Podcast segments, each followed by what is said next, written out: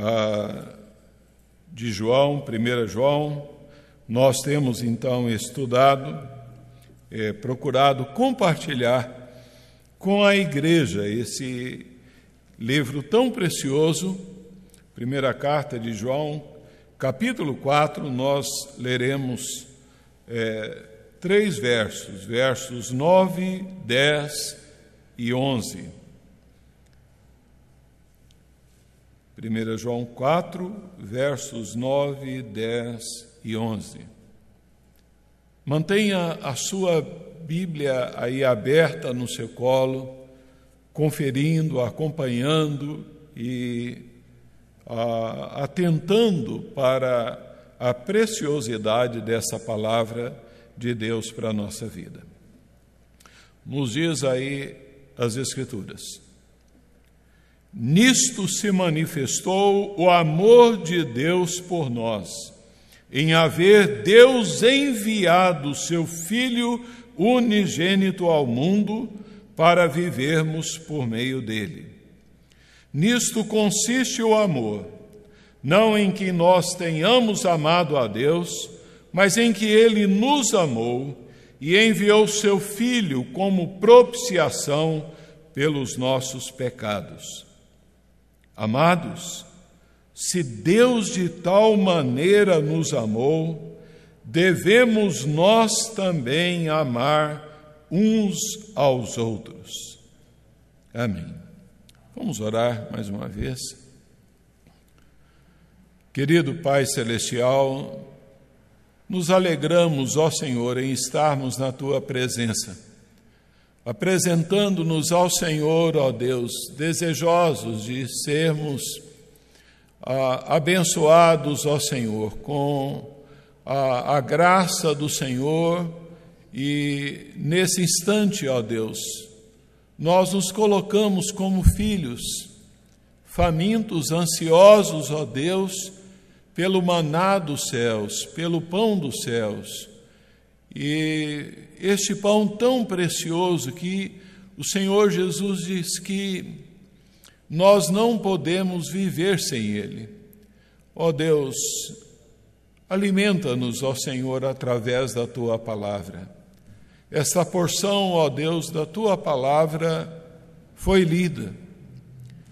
E nós cremos, ó Deus, que ela em si só ela é poderosa para falar aos nossos corações. Senhor, e agora, nesse instante, eu lhe suplico que o Senhor me ajude me abençoe, ó Deus, e abençoe a vida dos meus irmãos, da tua igreja, ó Deus, espalhada nos seus lares, ó Senhor, mas que prostram-se humildemente aos teus pés, prontos, ó Deus, para, ó, ó Senhor, receberem a tua palavra. Traga, ó Deus, aquela iluminação do alto que tanto necessitamos, para que haja da nossa parte a, a compreensão da tua palavra. Isso nós lhe suplicamos, em o nome do Senhor Jesus, o teu Filho amado. No nome de Jesus, amém.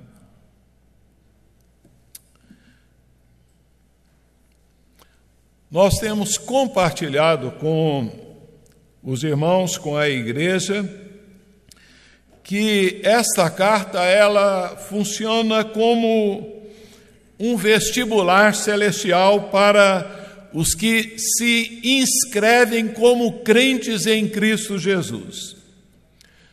Todos que prestam este vestibular como crentes em Jesus Cristo almejam ser aprovados e ouvir do Senhor Jesus aquela expressão maravilhosa muito bem, servo bom e fiel, entra no gozo do teu Senhor.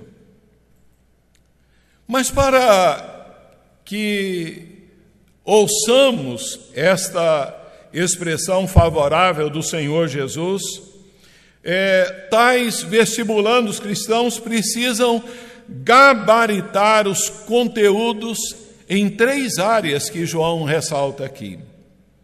o conteúdo doutrinário da verdadeira fé na pessoa de Jesus Cristo, o reconhecimento de quem o Senhor Jesus é, ah, é o conteúdo social da, do exercício do amor no convívio, no relacionamento com os irmãos, e o conteúdo moral que é então a obediência aos dez mandamentos, a obediência à palavra de Deus.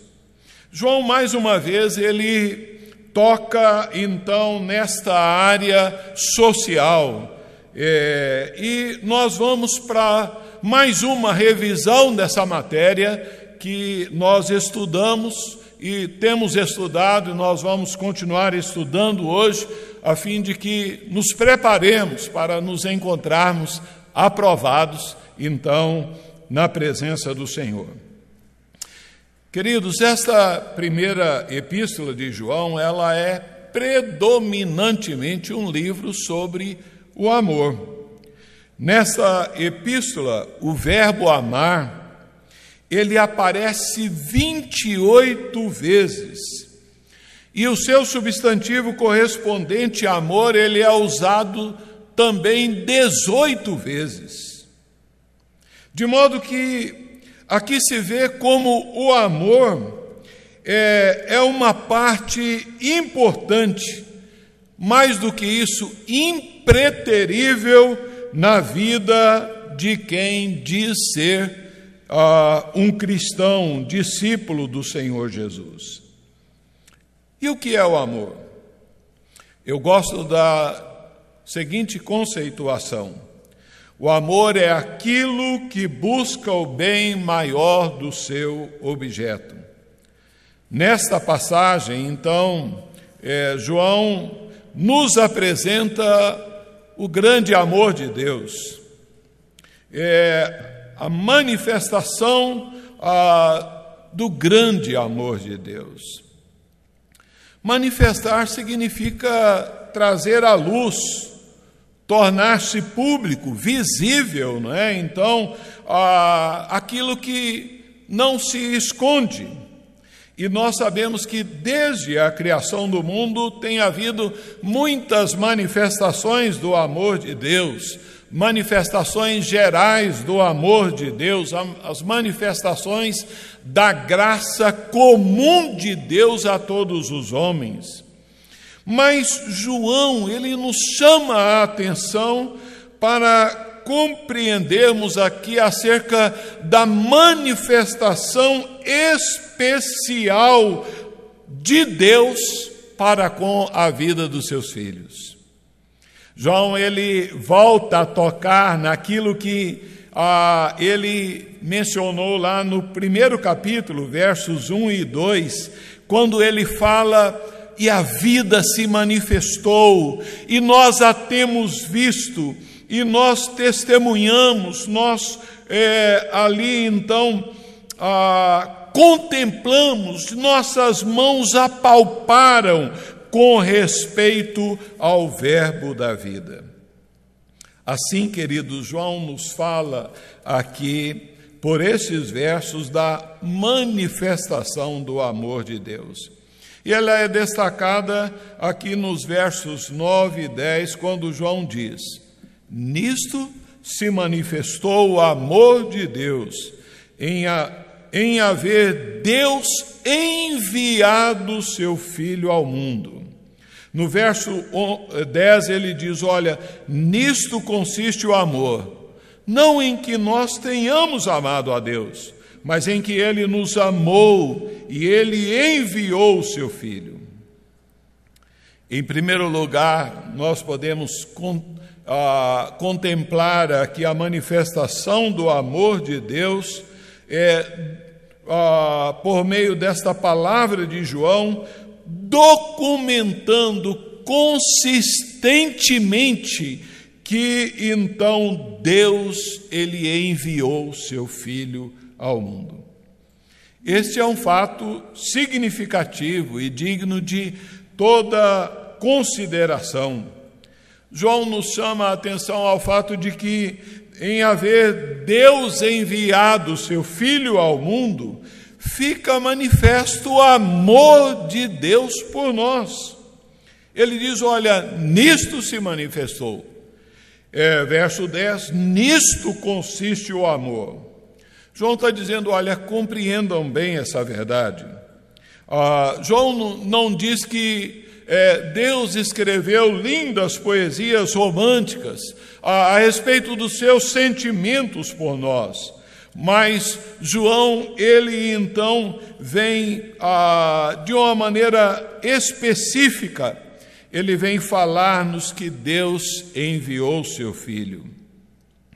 Ah, ele não está então apelando para a questão de que Deus tivesse tido sentimentos emotivos em relação a nós. João ele não especula, João ele é direto. Ele diz, olha, Deus enviou seu filho. O Verbo eterno se fez carne. A vinda de Cristo ao mundo é a grande dádiva histórica de Deus. Isto é amor. E ponto final. Ele caminha é, o seu pensamento ali, então, no que ele havia escrito no Evangelho em João 3,16. Porque Deus amou ao mundo de tal maneira que deu o seu Filho unigênito, para que todo aquele que nele crê não pereça, mas tenha a vida eterna. Ele ratifica isso em 1 João 3,16. Nisto conhecemos o amor em que Cristo deu a sua vida por nós e devemos dar a nossa vida pelos irmãos. Neste período de quarentena, nós temos cantado quase todos os cultos dominicais ah, o, o cântico Porque Ele Vive e recordando enfaticamente que Deus enviou seu Filho amado para morrer em nosso lugar. Assim, então, é, consiste o amor em que Deus amorosamente, bondosamente, nos doou sua dádiva, seu bem mais precioso, Ele nos deu ele então fez de si mesmo a sua própria dádiva. Deus, ele se deu a nós no seu próprio Filho. No amor de Deus, ah, ele é então ah, evidente nesse fato de que Jesus veio, Jesus ah, manifestou ah, ali então. Eh, com a sua vinda ao mundo, o grande amor do Pai.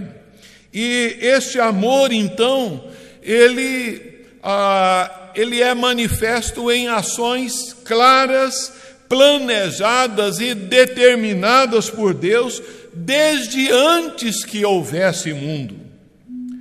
A vinda de Jesus ao mundo não foi um plano B criado por Deus depois da queda do homem.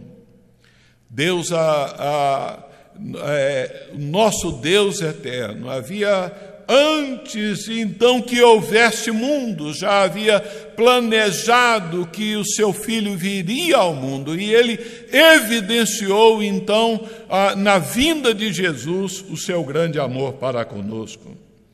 E a razão por que esse amor se manifestou em nós não é porque nós somos pessoas doces, amáveis, maravilhosas, porque Deus, quando nos amou, Ele amou seus inimigos. A Bíblia diz que o homem sem Jesus, ele está separado de Deus, ele é estranho a Deus, ele é indiferente a Deus, o homem sem Jesus, ele é inimigo de Deus, ele dá as costas para Deus, uh, ele não busca a Deus, mas mesmo assim, Deus nos amou.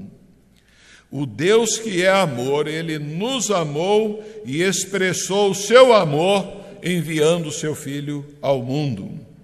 O amor procede de Deus, e esse amor que é, não apenas tem a sua origem em Deus, conforme os versos anteriores, é, João diz que esse amor agora ele se manifesta na vinda de Jesus Cristo.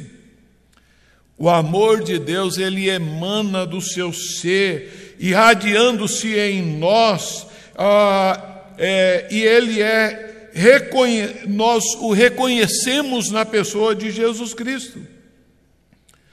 O Filho de Deus, ele é a prova visível do amor de Deus para com o seu povo. João está dizendo: olha, assim como Deus, assim que Deus é, mostrou o seu amor por nós.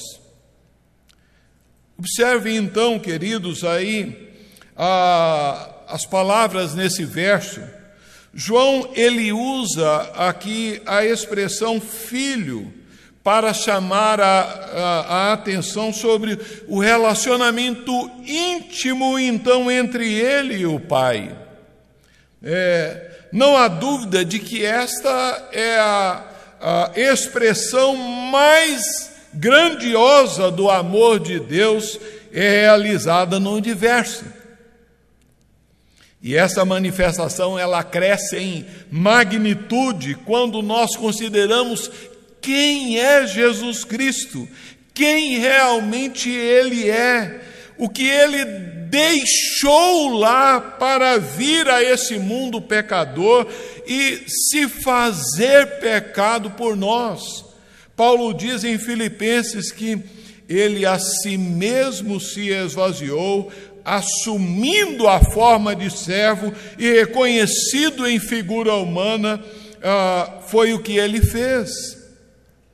É interessante salientar que essa palavra ah, que Deus enviou, né, o uso desse termo, ele demonstra a pré-existência do Senhor Jesus.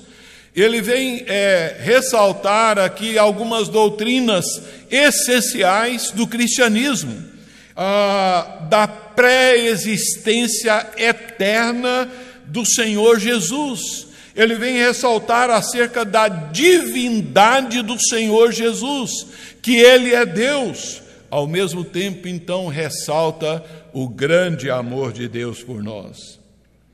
João está ah, querendo lembrar, então, e, e levando-nos a compreender a relação orgânica que existe entre a, a prova doutrinária e a prova social. A, a vinda de Jesus é uma revelação concreta e histórica do amor de Deus. O modo como João vê isso é muito precioso, queridos. Ah, o Deus Pai mandou seu Filho ao mundo mais do que isso, ele mandou, ele enviou seu único filho. A expressão unigênito, ela é utilizada para marcar a singularidade ah, de Jesus Cristo sobre todos os seres terrenos e celestiais. Jesus sempre existiu. As palavras filho unigênito recebe, é, a, referem ao relacionamento singular a, do filho com o pai na eternidade. Cristo ele é, tem um relacionamento único, um relacionamento ímpar com o Pai. É, observe que a Bíblia não diz que ah, Deus enviou um dos seus filhos, Deus enviou o seu único filho. É, e quando você observa aí na sua Bíblia, sempre que aparece aí a palavra filho, referindo-se ao Senhor Jesus, o F ele é escrito com letra maiúscula.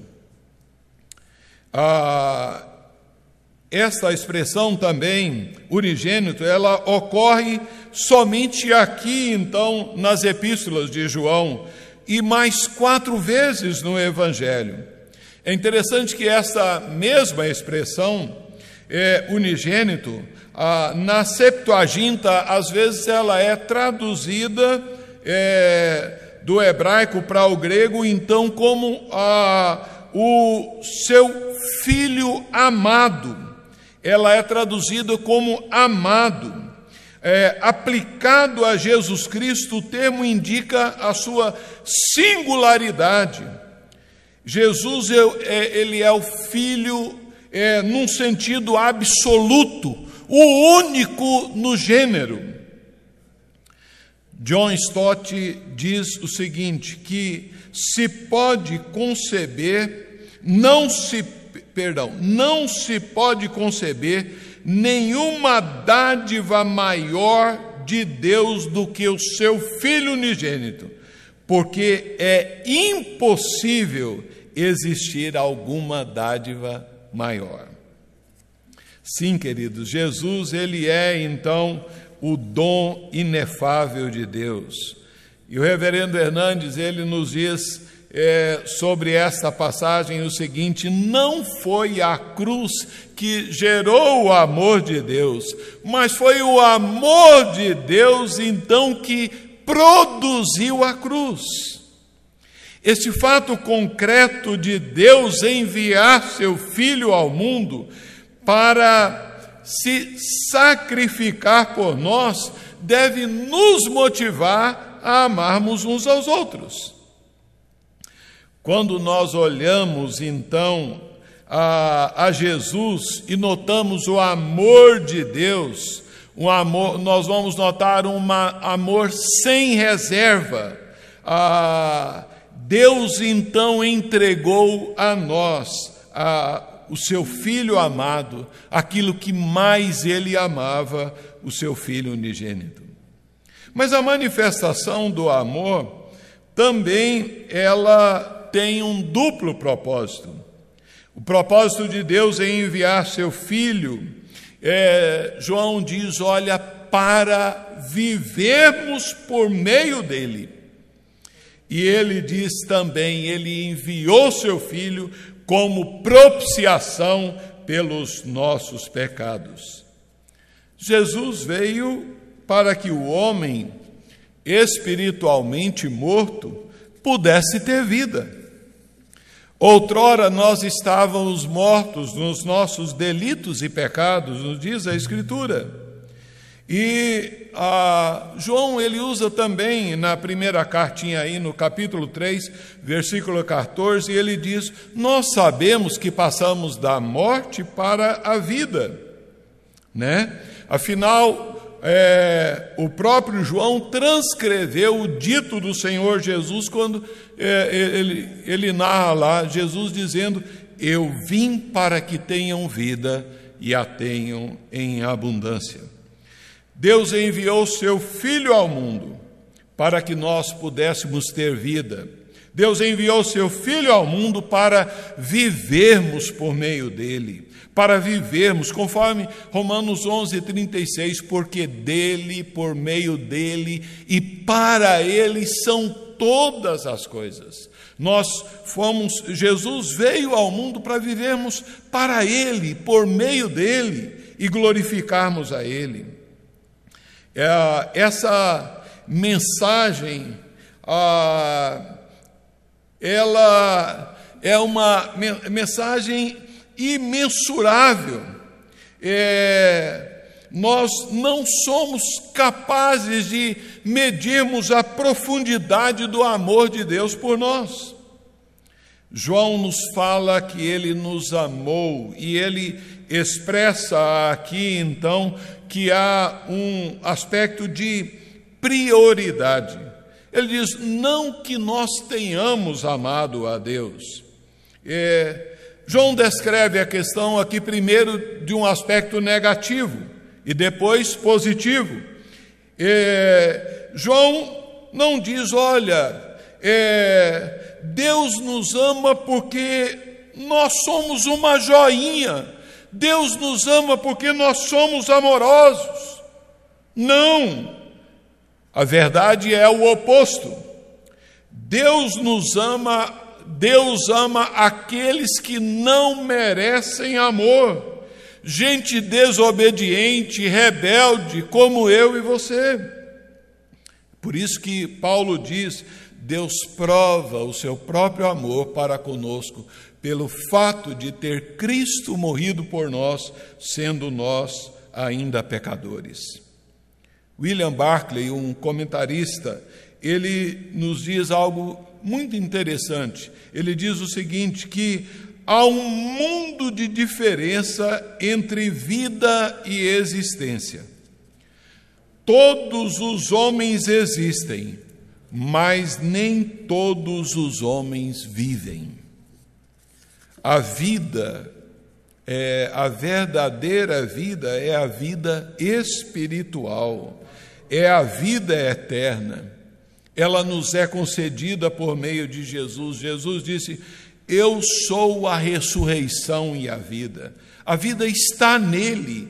Ele diz: Eu sou o caminho, a verdade, eu sou a vida.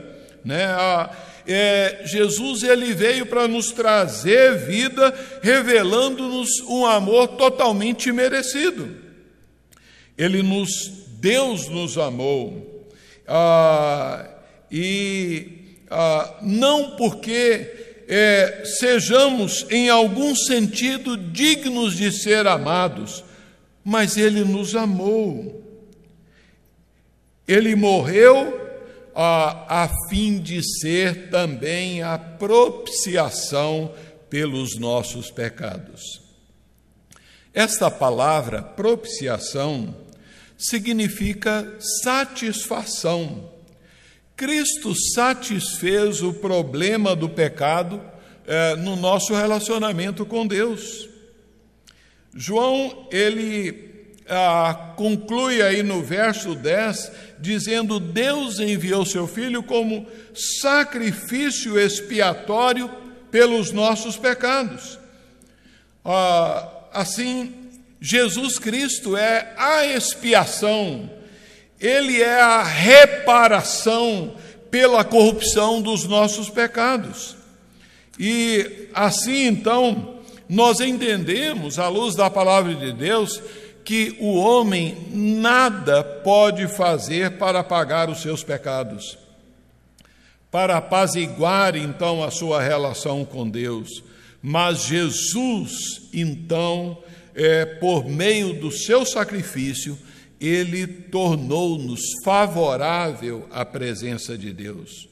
Com a sua vida e a sua morte, é, Jesus tornou ali possível ao homem entrar novamente numa relação de paz e amizade, de comunhão com Deus, por meio do seu sacrifício é, propiciatório. Jesus então satisfez a justiça divina e ele então derrubou todas as barreiras, construindo uma ponte sobre o terrível abismo que separava o homem de Deus.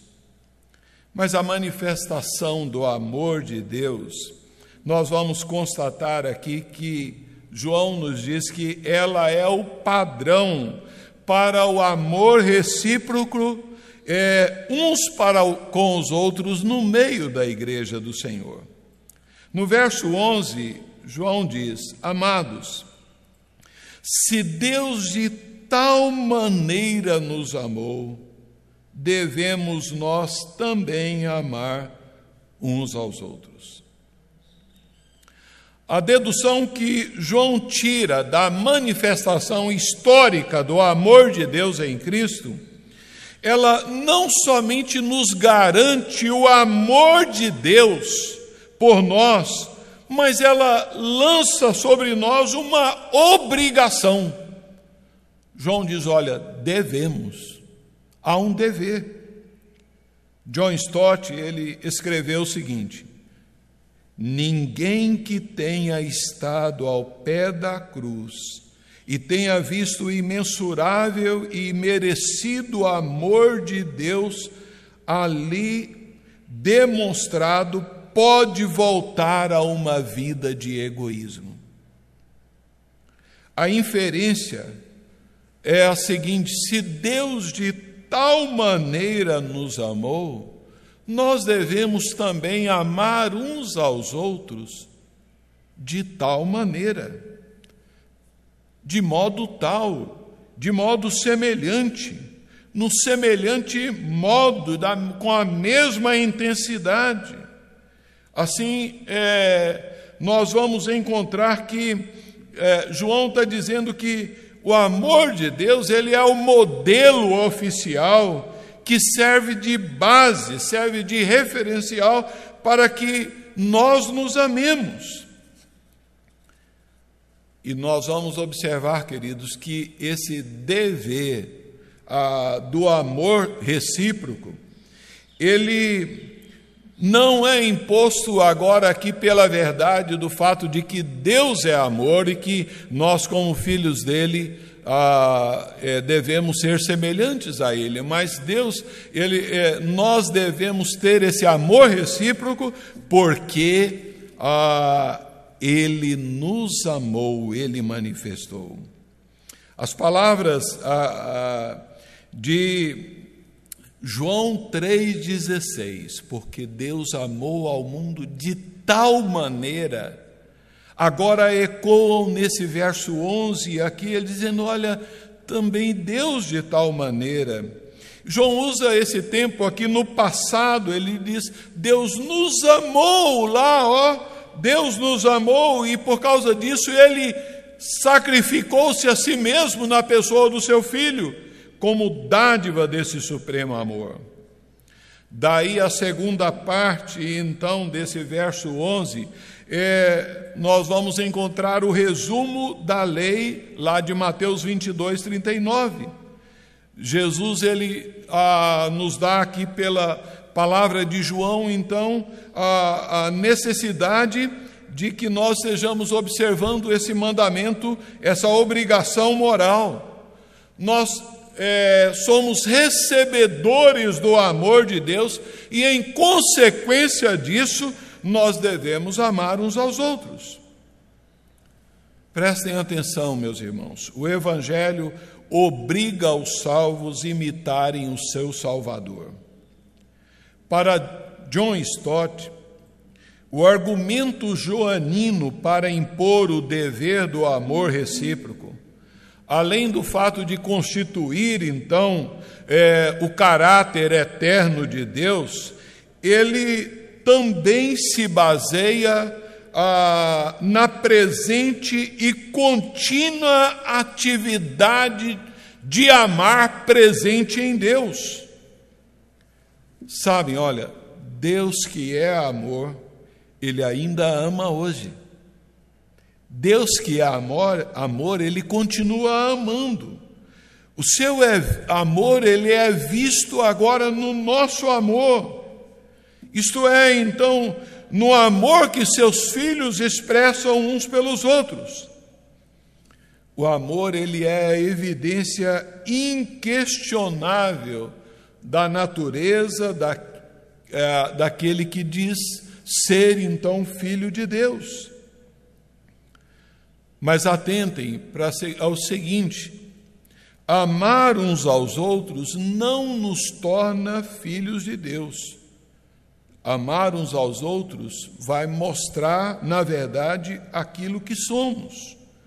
O amor de Deus, ele é exemplo, ele é inspiração, e agora nós devemos ser canais deste amor.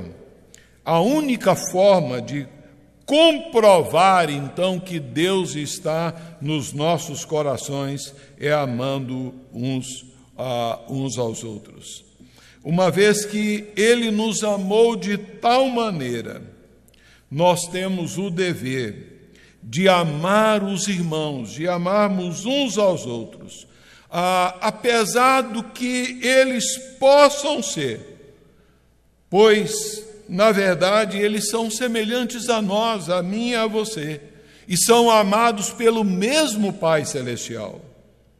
De modo, queridos, que nós somos o veículo que Deus escolheu para abençoar o ser humano com o seu amor.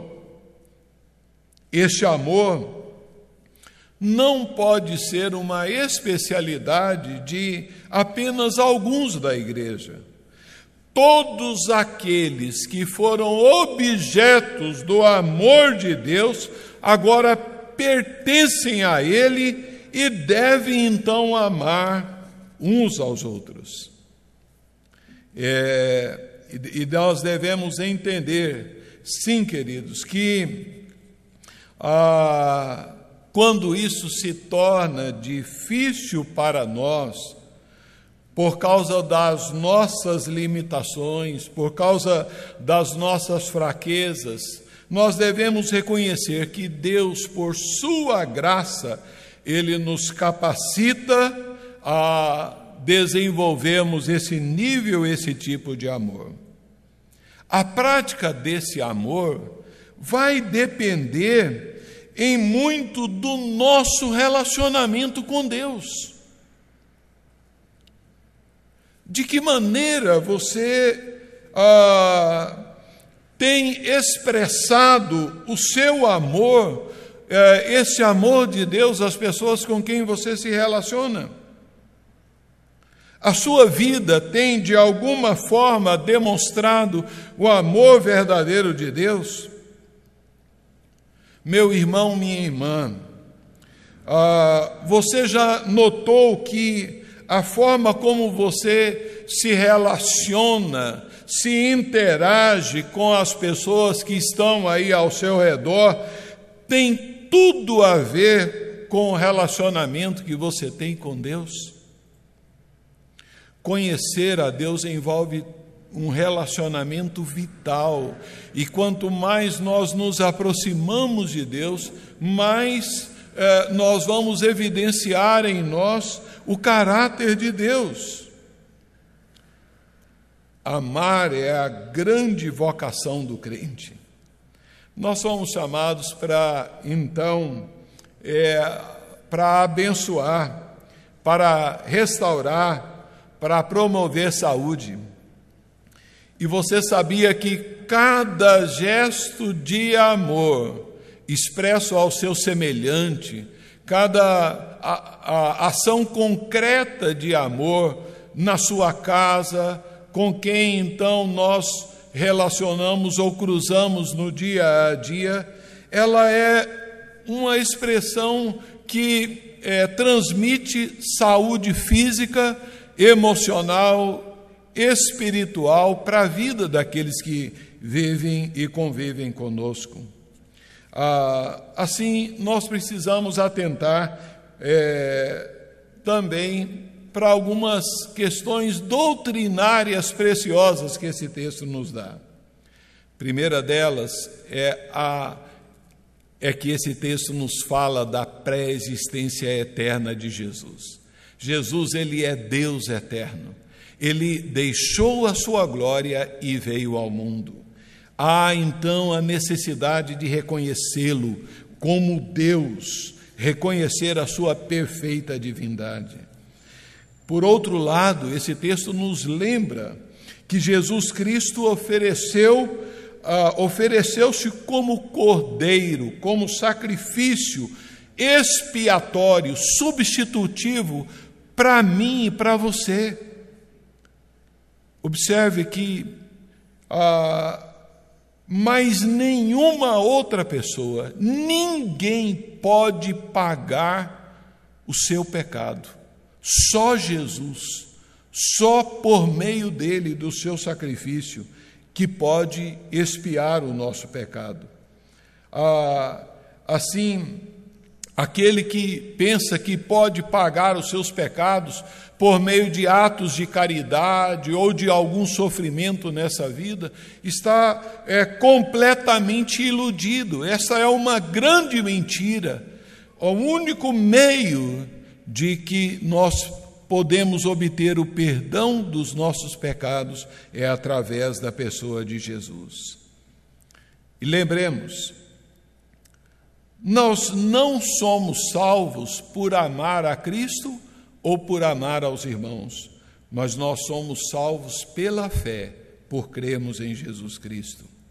Finalizando, quero partilhar, irmãos, a razão é, que João está nos dizendo, ele diz: olha, nós somos amados, Verso 11, ele principia mais uma vez repetindo: Amados, nós não somos mais inimigos de Deus, nós somos amados de Deus. É, e todos nós sabemos como é precioso ser amado. Se tem uma carência no coração do homem, é o desejo de ser amado. Todo ser humano tem essa carência. E, e, o que é mais precioso é que nós somos amados por alguém que é perfeito, justo, bom, e ele nos ama apesar das nossas fraquezas, das nossas debilidades. E é por isso que ele nos chama, ah, dizendo: Olha, eh, João nos diz, porque ele nos amou de tal maneira, nós também devemos amar uns aos outros. Que Deus assim nos abençoe. Amém. Vamos orar. Pai Celestial, nós queremos te bendizer, ó Deus, porque o Senhor não apenas revela-nos, ó Deus, teu grande amor, mas o Senhor inunda o nosso ser à medida que nós nos aproximamos do Senhor para que nós, ó Deus, possamos transbordar deste amor. Rogamos, ó Deus, que nos dês os teus olhos, nos dês o, o, o teu coração, nos dês, ó Deus, assim, esse desejo de sermos filhos obedientes, de maneira que estejamos a expressar ah, o teu amor, ó Deus, amando as pessoas que estão ao nosso redor. Isso lhe pedimos por meio de Jesus. Amém.